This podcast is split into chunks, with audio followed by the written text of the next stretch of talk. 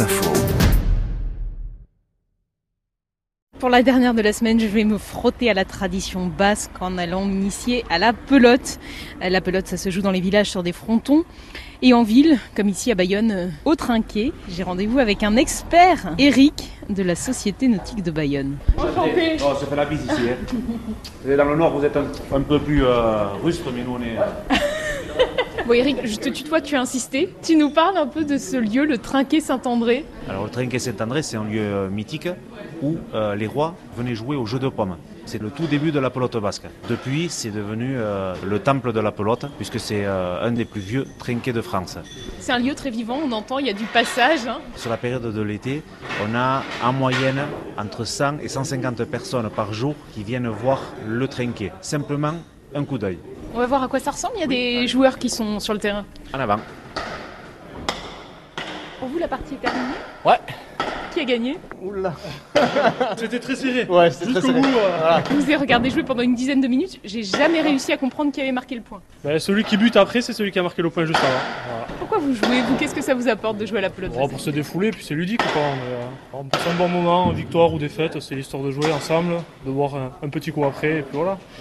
Elodie, ça fait combien de temps que vous faites de la pelote Depuis toute petite. J'ai grandi dans un milieu de pelote. Euh, C'est mon grand-père, mes oncles, mon père qui m'ont appris à jouer à la pelote. Je fais à peu près euh, entre 10 et 12 tournois dans l'année. Je suis une amoureuse de ce sport. C'est un sport qui est très ludique. C'est un des sports, je trouve, qui est le plus complet. Euh, les jambes, les bras, réfléchir en même temps.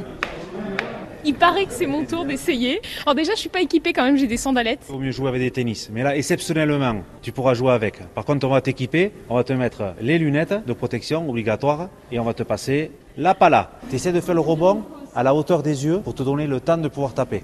Voilà. Tu vois, là, je pas, tu la laisses tomber. Voilà. De toute façon, et tu m'aurais tapé la pelote de là et tu me l'aurais renvoyé là, je t'aurais fait signer la licence de suite. Je crois que la conclusion de tout ça, c'est que je me sens mieux avec un micro à la main. Et, et moi avec la pala.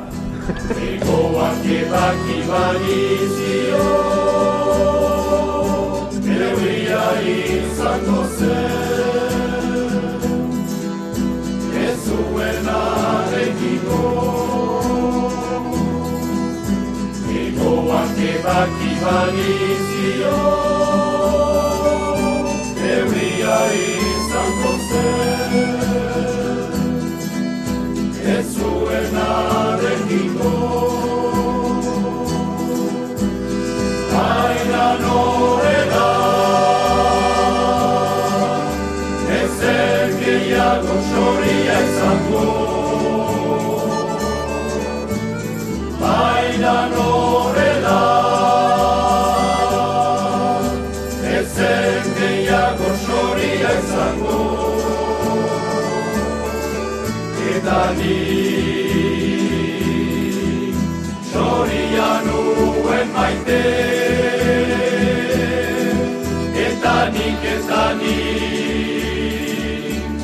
Zoria nuen maitea